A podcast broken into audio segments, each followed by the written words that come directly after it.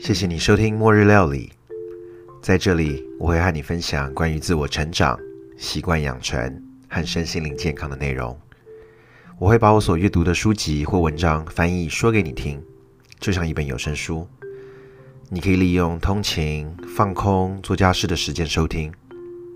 另外，我也会和你分享我的料理心得，因为饮食是最容易让自己开心，也是照顾自己健康最基本的步骤。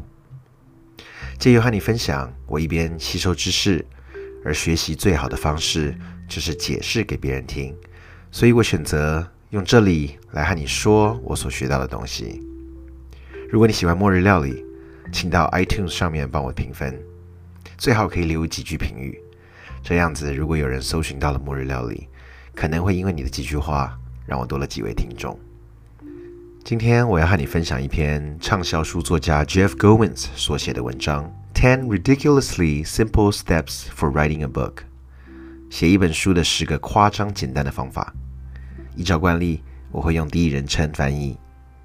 接下来，先听一下我的赞助广告。三十秒之后回来之后，跟你说的十个简单的方法。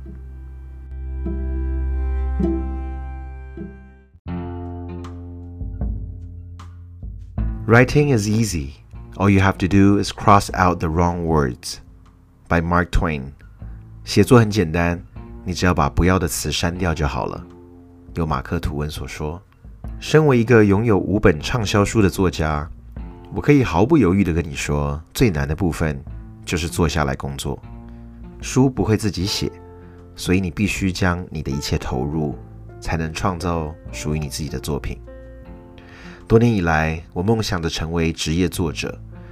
我深信我有很多话想要说，世界需要倾听。但是，当我现在回顾成为一名作家的过程，我意识到这和我的期望有多么的不同。首先，你可不是坐下来就打算写一本书了，不是这样进行的。你先写一个句子，然后变成一对段落。如果幸运的话，可以完成一个章节。写作是一个拼拼凑凑、走走停停，这是一个过程。要完成并不困难，就是一步一步来，然后再多走一步。我回顾先前写过的书，我可以看到完成书的方式绝对没有我原先想象的迷人。这篇文章我将教你写书所需要的基本步骤。我很认真的让这一切看起来简单而且容易吸收，最重要的是实用。这样子，你才能够开始取得进度。首先，先看大方向。要写一本书需要的三个阶段：第一个，开始，你必须开始写作。这听起来理所当然，但是却可能是过程中最容易被忽略的步骤。你需要先决定写的内容和你要怎么写。第二，保持动力。开始写作之后，你将面临自我怀疑和来自各方的压力。包含一百多个其他的竞争对手，提前计划这些障碍，确保不会在遇到障碍的时候就退出。第三个阶段结束，没有人会想要读一本快完成的书，我们都要读一本写完的书。也就是说，让你成为作家的不是开始一个案子的能力，而是完成一个案子。接下来的十个夸张简单的步骤。希望能够帮助你完成梦想的那本书。先从开始说，第一个步骤，好的创作一定都和某件事情有关。把你的书的概念用一句话写出来，然后延伸成一个段落，然后再写成一页的大纲。结束之后，把目录写出来，帮助你引导未来的创作。把每个章节都分成小段。把你书的开始想成前、中、后，多余的步骤都容易让你迷失。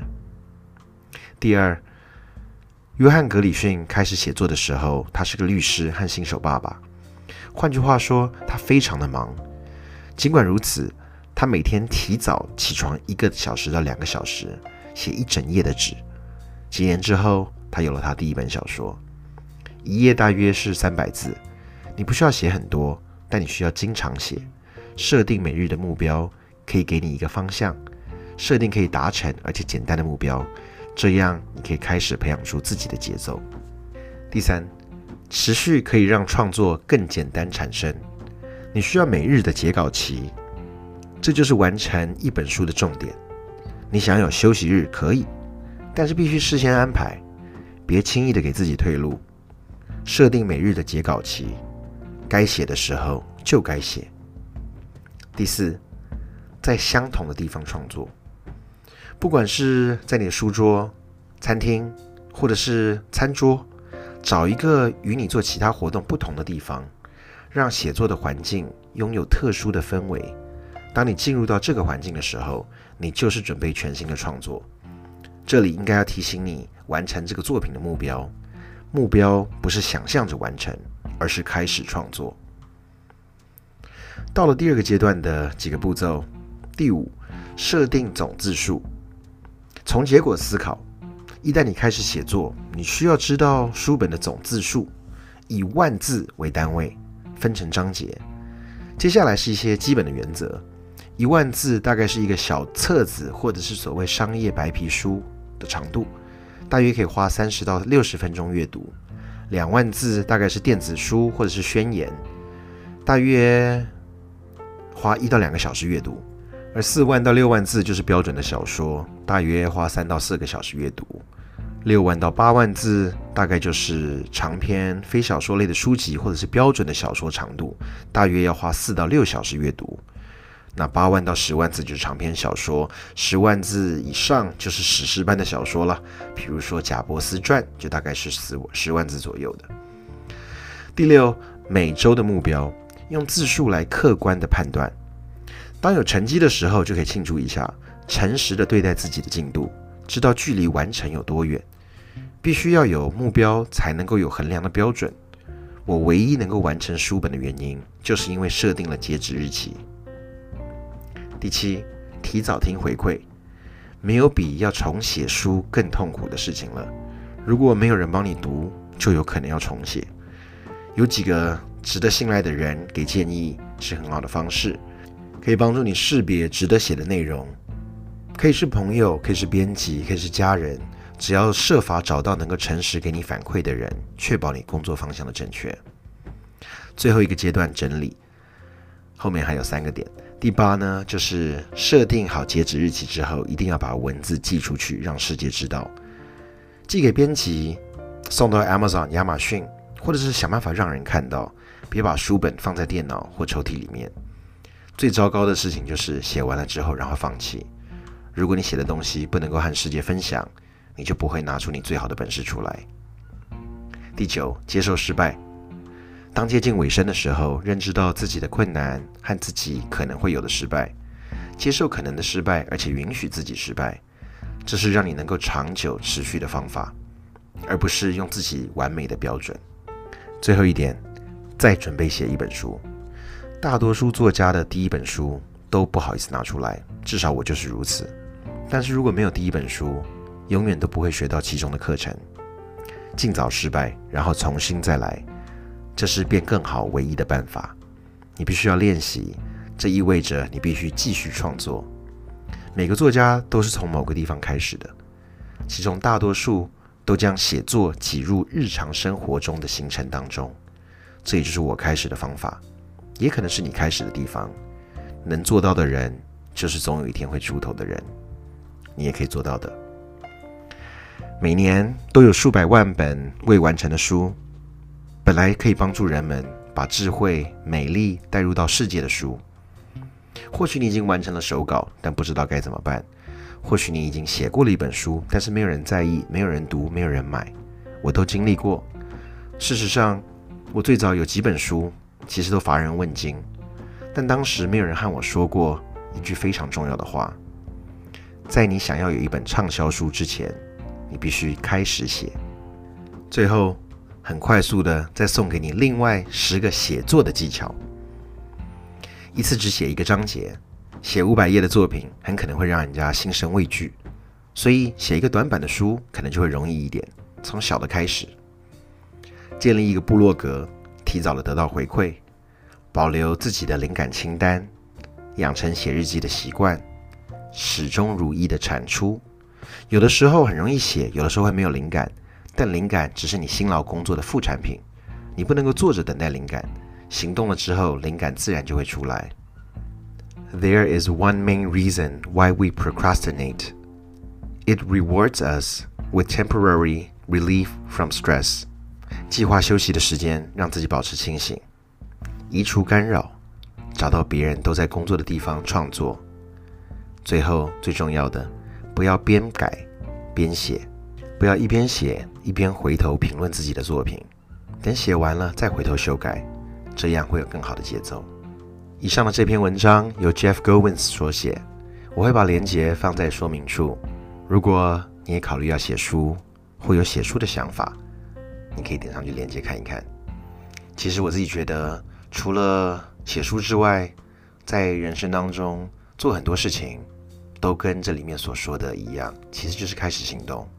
不管你想要有个 YouTube 频道，想要做 Podcast，或者是在人生中很多梦想想要追寻的，其实就是找了方法，然后就去做吧。休息一下，我们等一下回来听今天的末日料理。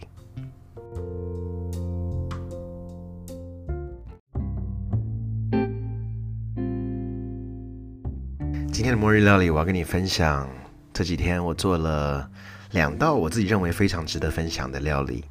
第一个就是嗯很有名的这个所谓的 lobster roll，嗯龙虾面包。也不知道从什么时候开始吧，龙虾肉放到面包里面去，顿时变成一个非常高档的简餐，像汉堡一样，但是是非常高档的版本。不管在美国，在台湾都可以吃到非常高档的 lobster roll。嗯，甚至有的餐厅他会用很 fancy 的方式把这个 lobster roll 端上来给你吃。那最近因为新冠病毒的关系，所以龙虾的价格一下又开始变得很便宜。因为原本会大量买龙虾的餐厅，甚至大量进口龙虾的国家，都量减少很多。那在美国，自然龙虾价格就变得很便宜了。嗯，所以呢，那天我就买了十尾龙虾尾吧。呃，我想来美国一年了，刚好跟同事一起分享一下，吃个龙虾沙拉吧。我就把龙虾尾呢，呃。先在家里预先煮好，呃，因为那个我们带到公司去做，所以我其实已经把它，呃，步骤做得非常简化了。呃，我很快速的跟你讲一下，把龙虾尾我浸到滚水，水滚了之后，龙虾丢下去。丢之前呢，我水里面丢了几片这个黄柠檬。不丢也可以，没什么了不起。然后丢下去之后呢，就稍微滚个大概七分钟左右，我就把它捞起来，丢到冰水里面去。这么做是为了让龙虾停止继续在呃这个室温底下，呃继续被壳继续继续料理，继续熟成。然后呢，呃大概等到整个龙虾都内部都已经冷却了之后，我就把壳剪掉了之后，剩下这个龙虾肉拿出来。然后我就把它放到保鲜袋里面去，第二天带到带到公司啦。然后呢，我准备了什么东西呢？我带了一个呃 sauce pan，一个煮 sauce 的那种锅子，然后就丢了一整条的 butter 下去，然后呃放了一些大蒜，放了 tarragon，呃。它是一种叫做龙蒿吧，我记得叫龙蒿菜，一种香草。当然没有 tarragon 没关系，你可以放呃你自己喜欢的味道。你说真的想放点 rosemary，嗯，到时候把它挑出来就是，不要吃到这一根一根的东西。反正自己自己抓一下，我觉得就算很单纯，放 butter 跟 garlic 也都 OK。然后呢，我就把龙虾呃切块了之后，丢到这个。已经融的 butter 跟这个有 garlic 里面的这个 sauce 里面去，丢下去稍微搅和搅和拌一拌之后呢，稍微有点凉凉了，我就丢了一勺的美乃滋 mayo，然后放了一点 mustard，放了一点 horseradish，呃，我都会把呃食材写在呃说明的地方，有的 有的东西一下子英文中文这样翻不容易，但我反正我通常把中文写上去，你可以到时候看。然后，呃，我预先切好了一些呃芹菜根，然后再切了一点虾夷葱 chive，然后最后撒一点 paprika，整个拌在一起。哦，这个其实就是完成好的所谓的龙虾沙拉了。那当然，你说里面很多东西是不是一定需要有它？当然不需要。你说，呃，虾夷葱有的时候不一定好买的话，重点是这些东西。刚刚我讲的这几个重点的元素，比如说芹菜，它是几乎龙虾沙拉里面都会有的。那假设你不想要放 horseradish，你不呃辣根酱，你不想要放 mustard，呃芥末，或者甚至你你想要放不同类型的芥末，你想放 honey mustard，你想要放这个 Dijon mustard，各式各样不同的酱，你可以自己稍微去做调配搭搭配。然后，呃，整个这样子拌一拌了之后呢，我就把用那种火腿的呃这个包热狗的那种面包。里面先，因为我们在公司有烤肉嘛，所以我们就把我就把里面那一面呢放在烤肉架上面，稍微有一点呃焦黄焦黄这样子的状态，然后拿起来了之后放一片生菜，然后就把龙虾沙拉划在里面去。哎，这个龙虾沙沙拉吃起来就很好吃，甚至我有个同事，呃，周末他还特别打电话来问说，哎，这个酱怎么做的？因为看我好像在那边非常容易，三两下就搞定的。事实上真的很容易，但是做出来真的很好吃。所以这是一个很简单的龙虾沙拉，呃，lobster roll。另外呢，有一个是，呃，我觉得那天，呃，上一次上一期我访问 Denise 台菜女儿的餐桌之旅之后。听了他在讲一些所谓家族的食谱，我觉得很有感，因为，嗯，曾经我也想要从我过世的奶奶那边，呃，印象中我们小时候常常会吃到她的一些所谓的素食锦啦，或者是她的素鸡啦，都是在过年的时候吃到的。但我前几天刚好跟我姑姑在聊到的时候，她说了我奶奶之前常在在呃呃，就是前几年她我奶奶常会做的一道菜，呃，很家常的，呃，他们就都叫它亚麻沙鱼饼。那据说是一个缅缅甸的泡菜，那食材很单纯，所以我就听了这么讲了之后，我想，哎，那我就来做做看吧。所以我就买了这个鱼饼。我去韩国超市买鱼饼，那这个鱼饼本身在这边就叫亚麻沙鱼饼嘛。然后准备紫洋葱，嗯，我觉得是为了颜色吧。其实用一般的洋葱应该没什么不行，但是紫洋葱，呃，看起来就就好看很多了。然后呃，香菜就这样子三样食材而已。然后。